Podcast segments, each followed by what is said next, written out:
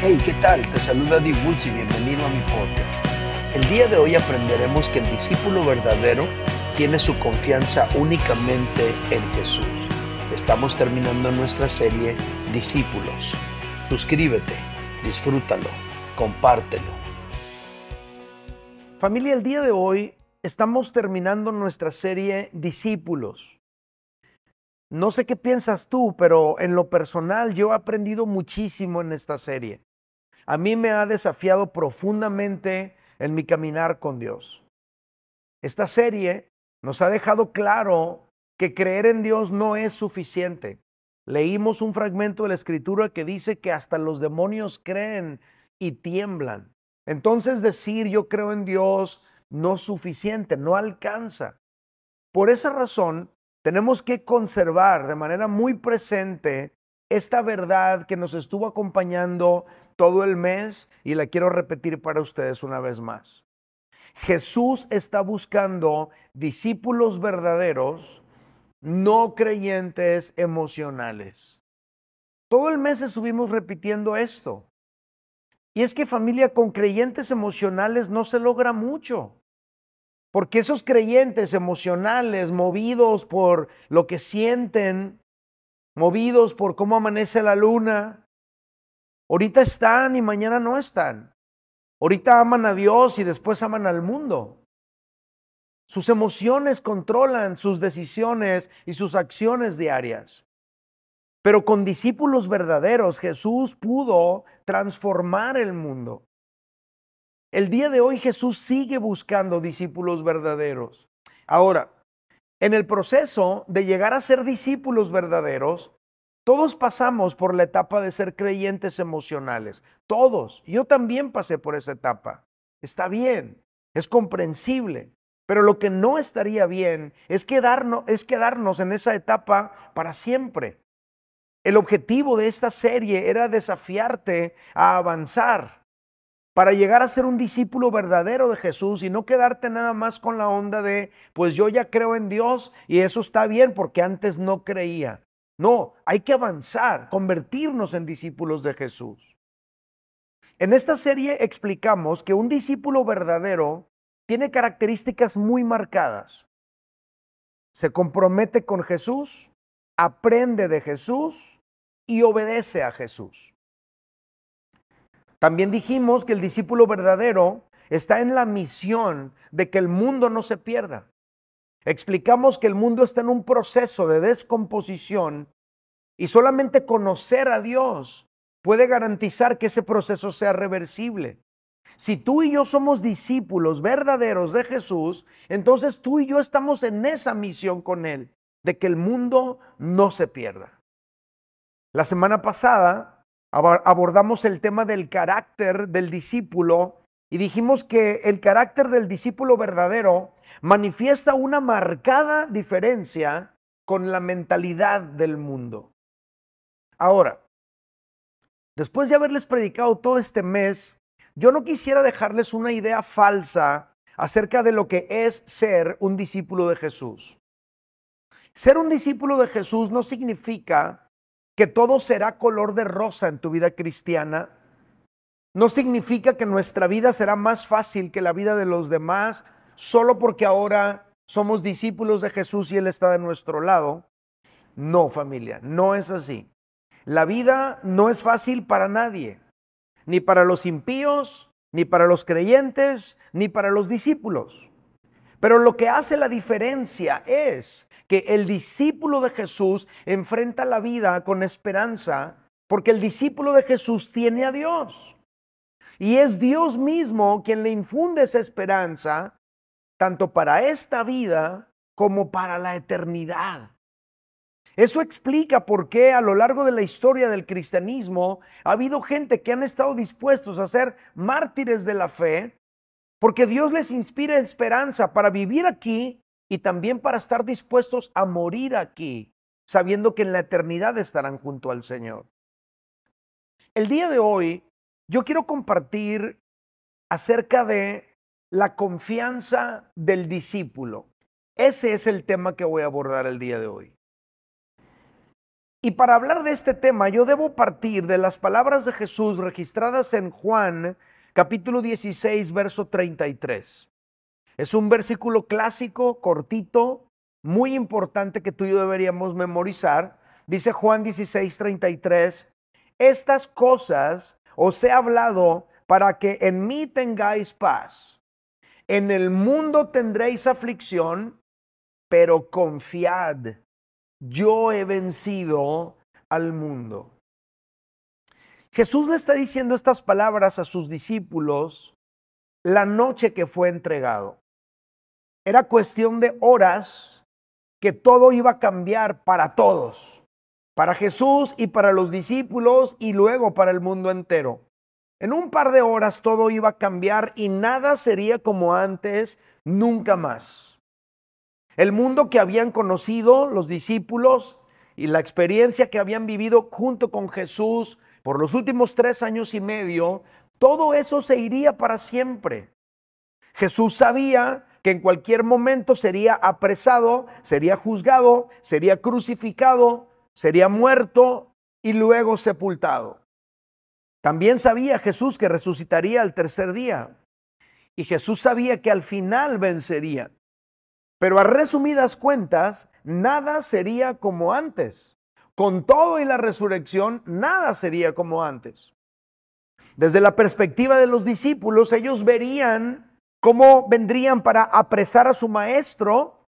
Ellos verían cómo lo iban a juzgar, cómo lo iban a torturar, cómo lo matarían crucificándolo y luego cómo lo iban a sepultar.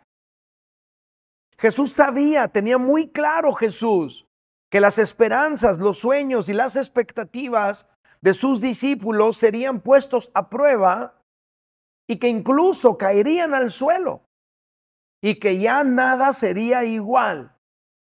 Sería otra la experiencia, sería otra realidad, sería otro mundo para sus discípulos. Y Jesús sabía que adaptarse a todo eso nuevo, a ese nuevo mundo, podría ser sumamente difícil para sus discípulos. Por esa razón, Jesús les habló antes de que todo empezara. Jesús ya lo sabía, pero ellos no. Entonces Jesús les dice, Juan 16, 33, estas cosas os he hablado para que en mí tengáis paz. Estas cosas os he hablado. ¿Qué cosas? ¿A qué cosas se refiere? ¿Qué les dijo Jesús?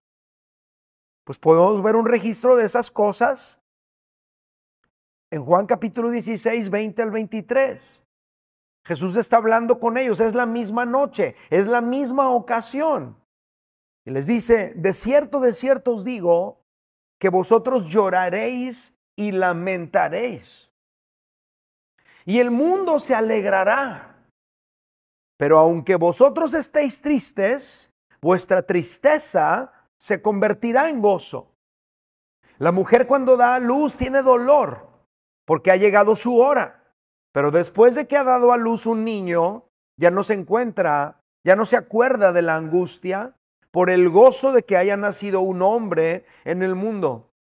También vosotros, ahora tenéis tristeza, pero os volveré a ver y se gozará vuestro corazón y nadie os quitará vuestro gozo.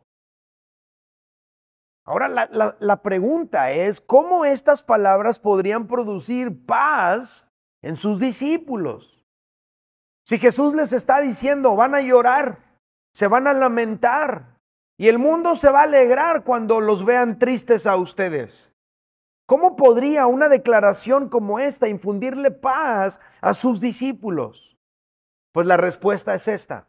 La paz la iban a obtener al saber que Jesús les dijo todo esto antes de que sucediera. La paz se iba a obtener al saber que Jesús ya lo tenía todo previsto, que a Jesús absolutamente nada lo tomó por sorpresa. Y la paz también se iba a obtener al saber y no perder de vista que al final su tristeza se convertiría en gozo. Por eso Jesús les dijo, estas cosas os he hablado para que en mí tengáis paz. Y luego agrega Jesús en el versículo 33, Juan 16, 33. En el mundo tendréis aflicción, pero confiad, yo he vencido al mundo. Ahora, cuando se menciona la palabra mundo en el Evangelio de Juan, muchas de esas veces se refiere al sistema de este mundo que está organizado contra Dios y su reino. Lo que Jesús está diciendo es que en ese mundo organizado contra Dios y su reino, sus discípulos tendríamos aflicción. Lo que Jesús nos está dejando saber es que ese mundo organizado contra Dios y contra su reino no sería amigable con los discípulos verdaderos de Jesús. El mundo sin Dios no es amigable con los discípulos de Jesús. Y se los he dicho muchas veces, se los digo una vez más. Esta es la razón por la que el mundo sin Dios no es amigable con los discípulos de Jesús. ¿Sabes por qué? Porque los discípulos de Jesús proclamamos un mensaje que es frontal a los valores de este mundo. Los discípulos de Jesús proclamamos un mensaje que es frontal contra el pecado. Y al hacer esto, al predicar este mensaje, el mundo reacciona persiguiendo a los discípulos de Jesús. Por eso, la aflicción es parte del paquete de ser discípulos. Jesús dice, en el mundo tendréis aflicción. Si ustedes son mis discípulos, parte del paquete es tener aflicción en este mundo. Ahora, la palabra griega que se traduce aflicción en nuestro texto base es slipsis. Y esa palabra griega slipsis podría traducirse como problemas. En el mundo tendréis problemas. En el mundo tendréis aflicciones sufrimientos, estrechez. Estrechez significa que no te sientes holgado para moverte. Algunos pasan por estrechez económica porque a lo mejor por ser cristiano no te dan un puesto que signifique una mejor posición económica y pasas por estrechez económica. Aflicción, angustia. Esa palabra slipsis también se podría traducir como atribular, persecución, tribulación. Entonces Jesús, para que tengamos paz tú y yo como discípulos de Él y estemos tranquilos, antes de que las situaciones difíciles ocurran, Él dice que al seguirle, tú y yo podríamos enfrentar problemas, aflicciones, sufrimientos, estrechez, aflicción, angustia, persecución, tribulación. Y Jesús nos los dice antes de que ocurra para que cuando ocurra nosotros entendamos y recordemos que Jesús ya lo sabía, que Jesús tenía todo previsto. Y entonces estemos tranquilos entendiendo que Él tiene todo en control. De todo esto aprendemos una verdad muy importante que le quiero plantear ahora mismo. Y es la siguiente. El discípulo verdadero tiene su confianza únicamente en Jesús. Lo repito otra vez. El discípulo verdadero tiene su confianza únicamente en Jesús. Familia, fuera de Jesús no hay nada constante ni seguro. No hay nada constante ni seguro en este mundo fuera de Jesús. No puedes confiar en el gobierno, no puedes confiar en los imperios, no puedes confiar en los políticos, en ningún político puedes confiar ni en los sistemas económicos, porque nada, absolutamente nada en este mundo es constante ni es seguro, solo Jesús. Ahora, para los discípulos que apenas estaban empezando un movimiento con Jesús y nada había pasado todavía, pues a lo mejor para ellos era, se sentía un poquito de vértigo, de dificultad creerle a Jesús sus palabras. Pero para ti, para mí, que tenemos dos mil años de historia ya de conocer el cristianismo, que podemos ir a las páginas de la historia y descubrir lo que ha pasado, podemos corroborar vez tras vez que lo único constante y seguro en este mundo es Jesús. Cuando Jesús dijo estas palabras, el imperio dominante en el mundo era el imperio romano.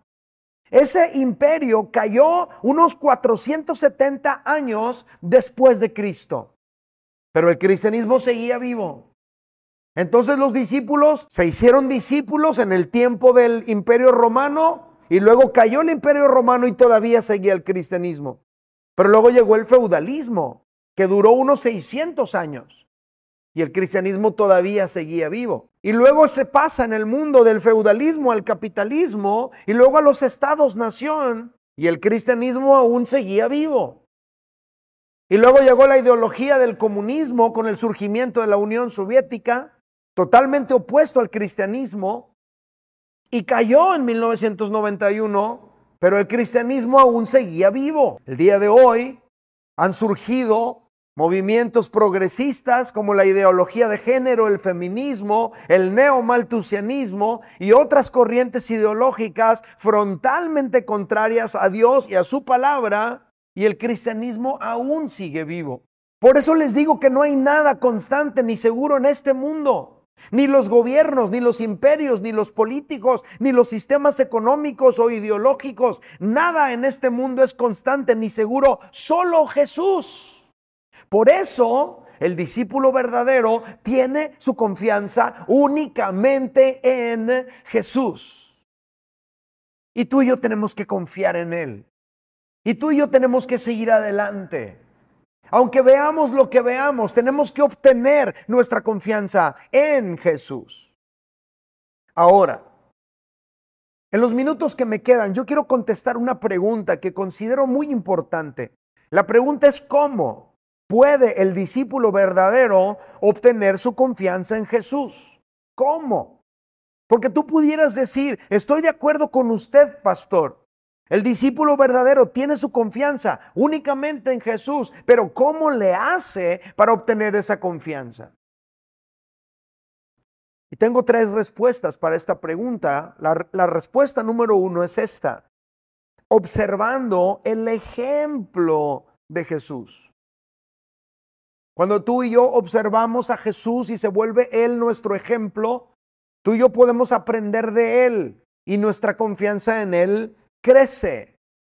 Jesús es un ejemplo de enfrentar la aflicción y superarla sin perder su integridad ni su relación con el Padre ni un milímetro. Y tú y yo debemos inspirarnos en el ejemplo de Jesús para que cuando llegue la aflicción tú y yo podamos superarla sin perder nuestra integridad ni nuestra relación con el Padre ni un milímetro tampoco.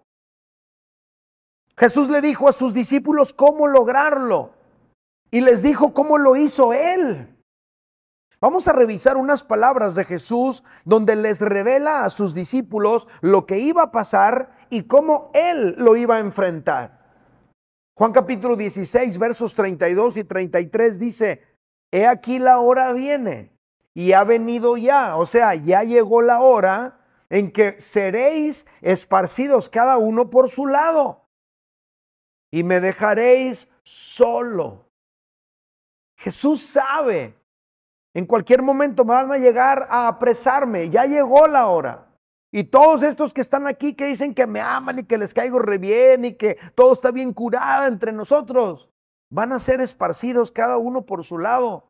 Van a salir corriendo y me van a dejar solo a mí. Y luego agrega y dice, mas no estoy solo, porque el Padre está conmigo. Y luego viene el versículo con el que empezamos el mensaje. Estas cosas os he hablado para que en mí tengáis paz. En el mundo tendréis aflicción, pero confiad, yo he vencido al mundo. Y un ratito más llegaron los soldados romanos, apresaron a Jesús y todos los discípulos corrieron y dijeron, cierto, lo que nos dijo hace rato Jesús. O sea, Jesús les dijo, ustedes están a punto de dejarme solo. Ustedes se van a ir. Ustedes van a huir para salvar su vida y me van a abandonar a mí. Y, yo me y me van a dejar solo, pero ¿saben qué muchachos? Yo no estoy solo porque el Padre está conmigo. Es un ejemplo de cómo enfrentar la aflicción. Tú y yo tenemos que aprender del ejemplo de Jesús. Y cuando el enemigo quiere engañarnos a ti y a mí, diciéndonos que estamos horriblemente solos, recuerda las palabras de Jesús. Él dijo, no estoy solo porque el Padre está conmigo. Y tú y yo podemos decir, no estoy solo porque Cristo está conmigo. Tú y yo podemos confiar en que el Señor está con nosotros como lo prometió todos los días hasta el fin del mundo. Y tú y yo podemos obtener confianza en Jesús al observar su ejemplo para enfrentar la aflicción. Así como le hizo él, así hay que hacerles tú y yo. No estoy solo. El Señor está conmigo. Cuando estés entristecido porque tus hijos no, no, te han ido a visitar, acuérdate, no estoy solo, Cristo está conmigo. Cuando sientas que tus amigos te dieron la espalda, recuérdate, no estoy solo, Cristo está conmigo. Y así sucesivamente. Cuando tú y yo observamos el ejemplo de Jesús, podemos obtener confianza en Él. Número dos, ¿cómo puede el discípulo verdadero obtener su confianza en Jesús? Número dos, edificando una relación con Jesús. Quiero empezar con este ejemplo, familia. Nadie puede hacer un viaje largo sin detenerse de cuando en cuando a cargar combustible. Eso yo lo sé muy bien. Manejar desde California hasta acá, más de 20 horas de viaje, no puedes llegar si no te detienes de cuando en cuando a cargar combustible. Bueno, el discípulo de Jesús está en un viaje muy largo. Es una jornada que va a durar toda la vida, hasta que Cristo venga o hasta que nosotros nos vayamos con Él. Si te quedan 10 años, son 10 años, es mucho. Si te quedan 20 años, son 20 años, es mucho. Si te queda un año, un año, es mucho. En este viaje largo en el que tú y yo estamos, una estación para reabastecernos de paz, una estación para reabastecernos de gozo, de fortaleza, es ese lugar donde tú y yo nos encontramos con Jesús. Cuando tú y yo paramos en el viaje, cuando tú y yo doblamos la rodilla, cuando tú y yo abrimos el corazón para Jesús, para pedir ayuda, para adorar, para levantar nuestras manos, para elevar nuestra alma al cielo, allí tú y yo cargamos de combustible espiritual nuestra vida para seguir. Por esa razón, Jesús dijo esto. Juan 16, 33. Estas cosas os he hablado para que en mí tengáis paz. ¿De dónde vamos a obtener paz? De Él, de nuestra relación con Él. Él es nuestra paz. Él es nuestra fuente de paz. Él es nuestro gozo, Él es nuestra alegría, Él es nuestra estabilidad. Por eso Jesús dijo, para que en mí tengáis paz. Si tú sientes que se te está terminando la paz, ¿qué es lo que tienes que hacer? Para tu carro, dobla tu rodilla, acércate a Dios, levanta tus manos, adórale profundamente, recibe su paz. Don Fermín García decía que cuando tú y yo levantamos las manos al cielo nos volvemos como, como, una, como una clavija que se conecta con el, con el conector de la pared y ya te estás conectando con el Señor y recibes carga. Qué lindo el Señor, decía él, y, que, y levantaba sus manos. Y eso siempre se me quedó grabado. ¿Necesitas combustible? ¿Necesitas cargar tu tanque de paz, de gozo? De amor, de paciencia, de fortaleza. Para tu carro, llega a la estación de reabastecimiento. Ten un tiempo para estar con Jesús. ¿Cómo le hace el discípulo de Jesús para obtener paz en Jesús, para obtener esa ayuda que se necesita? Número tres, obteniendo conocimiento de Jesús. Ya dijimos, observando el ejemplo de Jesús, teniendo una relación con Jesús. Y número tres, obteniendo conocimiento de Jesús. Cheque el dato aquí familia. Cuando tú y yo nos acercamos a la iglesia, al principio tú y yo no sabíamos mucho. ¿Te acuerdas? Que venías y como que observabas para todos lados y todo y como que no le sabías muy bien cómo estaba la onda aquí. Pensábamos que íbamos a un lugar donde la gente canta, llora, donde se dan pláticas, y estar allí te ayuda. Y ya está. Es lo único que entendíamos. Pero cuando sigues yendo, en esa misma medida que sigues en el camino, pues también vas aprendiendo de qué se trata todo esto. Y entiendes, esto se trata de acercarte a Dios. Esto no son nomás pláticas ahí de motivación. No, no, no. Esto se trata de acercarte a Dios. Esto no nomás son así como, no es coacheo espiritual, no es coacheo económico, no, no, no. No es terapia grupal, no. Esto es acercarte a Dios. Esto se trata de relacionarte con Dios. Se trata de conocer a Dios. Y poco a poco vamos descubriendo quién es Dios, cómo opera Él en el mundo y sobre todo lo que ocurre en el mundo.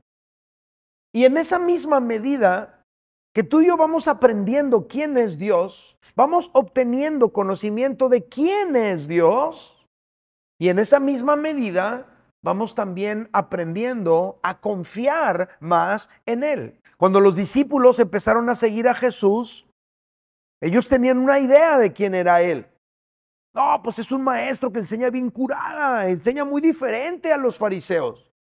Es un maestro que tiene una manera de ser bien diferente. La verdad es que no nada más es cómo te enseña, sino cómo te trata. Y todos querían llegar a escuchar a Jesús, pero en la medida que pasaban los días y las situaciones, su conocimiento de quién es Jesús iba cambiando porque iba creciendo. Al grado que en una ocasión Pedro llegó a decir, tú eres el Cristo, el Hijo del Dios viviente. O sea, Pedro ahí entendió algo más de Jesús que no había entendido antes. Pedro le dice, tú eres el ungido, tú eres el Mesías que estamos esperando. Tú eres el Hijo del Dios viviente, tú no eres un maestro más.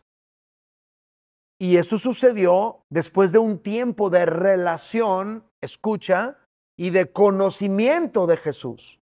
Pues en esta ocasión que estamos abordando en este mensaje, Jesús les estaba diciendo a sus discípulos, Juan 16, 33, estas cosas os he hablado para que en mí tengáis paz. Esto significa, les estoy diciendo esto antes de que pase para que sepan que yo ya sé todo lo que va a pasar, para que descubran que yo soy omnisciente y al saber esto, ustedes estén tranquilos cuando empiecen a suceder las cosas que yo ya les dije. Y ellos empezaron a entender, Jesús está por encima de todo, a Él nada lo sorprende, Él tiene todo en control. Y es algo que tú y yo también tenemos que saber. Jesús está por encima de todo. Nada está por encima de Él. Él está por encima de las familias, de las naciones y de la historia. Y cuando tú y yo sabemos esto y entendemos esto y lo creemos, entonces tú y yo obtenemos confianza. Porque aunque veamos el panorama negro, oscuro, difícil, tú y yo entendemos que nada se le ha salido a Jesús de las manos. El saber que Jesús está en control a mí me da confianza y entonces puedo enfrentar el mundo con paz, con esperanza, con gozo, aunque sea difícil, aunque haya dolor, aunque haya carencias, aunque las cosas no salgan del todo bien, aunque haya dificultades. Yo puedo confiar porque ahora sé quién es Dios y no nada más sé quién es Él, también sé que está conmigo y que Él sabe todo lo que estoy pasando y que Él ya lo sabía y sigue a mi lado. Familia, Quiero abrirles mi corazón aquí. A veces yo me desanimo mucho, más de lo que ustedes se imaginan. Me puedes ver buena onda predicando y cuando te saludo en la puerta decir, ah, el pastor es bien buena onda. Y no te puedes imaginar que a veces me desanimo, pero yo me desanimo horrible muchas veces. Cuando veo el avance del mal en este mundo, yo me desanimo. Cuando en los países donde yo vivo, en Estados Unidos y en México, observo que se aprueban leyes contrarias a Dios y su palabra, leyes genocidas, leyes asesinas, como la ley del aborto, yo me desanimo, me deprimo, me frustro. Cuando veo que ganan las elecciones personas malignas, que le propinan al mundo dolor, pobreza, perdición. Yo me desanimo horrible cuando observo el panorama de las próximas elecciones y veo que de todos no se hace uno, yo me desanimo. Cuando veo la inestabilidad en la fe de muchos creyentes en, en las iglesias que yo dirijo, yo me desanimo. Cuando veo que los matrimonios se disuelven, siendo nosotros una iglesia cristiana con enfoque a la familia, y que familias se fracturan, yo me desanimo. Cuando quiero hacer algo para la obra de Dios y quiero que avancemos como iglesia y veo que los recursos para la obra de Dios son limitados, yo me desanimo, etcétera. Ya te dije todo lo que me desanima. Son demasiadas razones que me desaniman. Pero ¿sabes por qué sigo adelante? ¿Sabes por qué en 25 años de amor y libertad he seguido adelante? Porque ya sé cómo obtener ánimo otra vez, cómo levantarme y seguir. Y si tú te preguntas, ¿cómo le hace pastor? Pues mira, ¿sabes cómo le hago? Número uno, volteo a ver el ejemplo de Jesús. Y así como le hizo Jesús, así le hago yo. Él siguió adelante, aunque enfrentó la dificultad. Yo también quiero seguir adelante, aunque enfrente la dificultad. Y así como Jesús dijo, me van a dejar solo, pero no estoy solo porque el Padre está conmigo. Así digo yo, no estoy solo porque Cristo está conmigo. ¿Sabes cómo le hago para no desanimarme? Sigo fortaleciendo mi relación con Jesús. Me acerco a Él, le adoro, lo contemplo, le permito que me llene de su paz es como parar en el camino a llenar de combustible mi alma. ¿Sabes cómo le hago para no desanimarme? Sigo aprendiendo de Jesús y sigo descubriendo quién es Jesús. Y entre más aprendo de Él, más paz recibo de Él. Porque sé que nada lo vencerá. Y porque sé que al final la tristeza se volverá en gozo. Y porque sé que no hay ningún gobierno que pueda prevalecer, el único constante y seguro es Él. Es Él. Tú también puedes recuperar el ánimo si tomas a Jesús como ejemplo, si fortaleces tu relación con Él y si sigues aprendiendo de Él.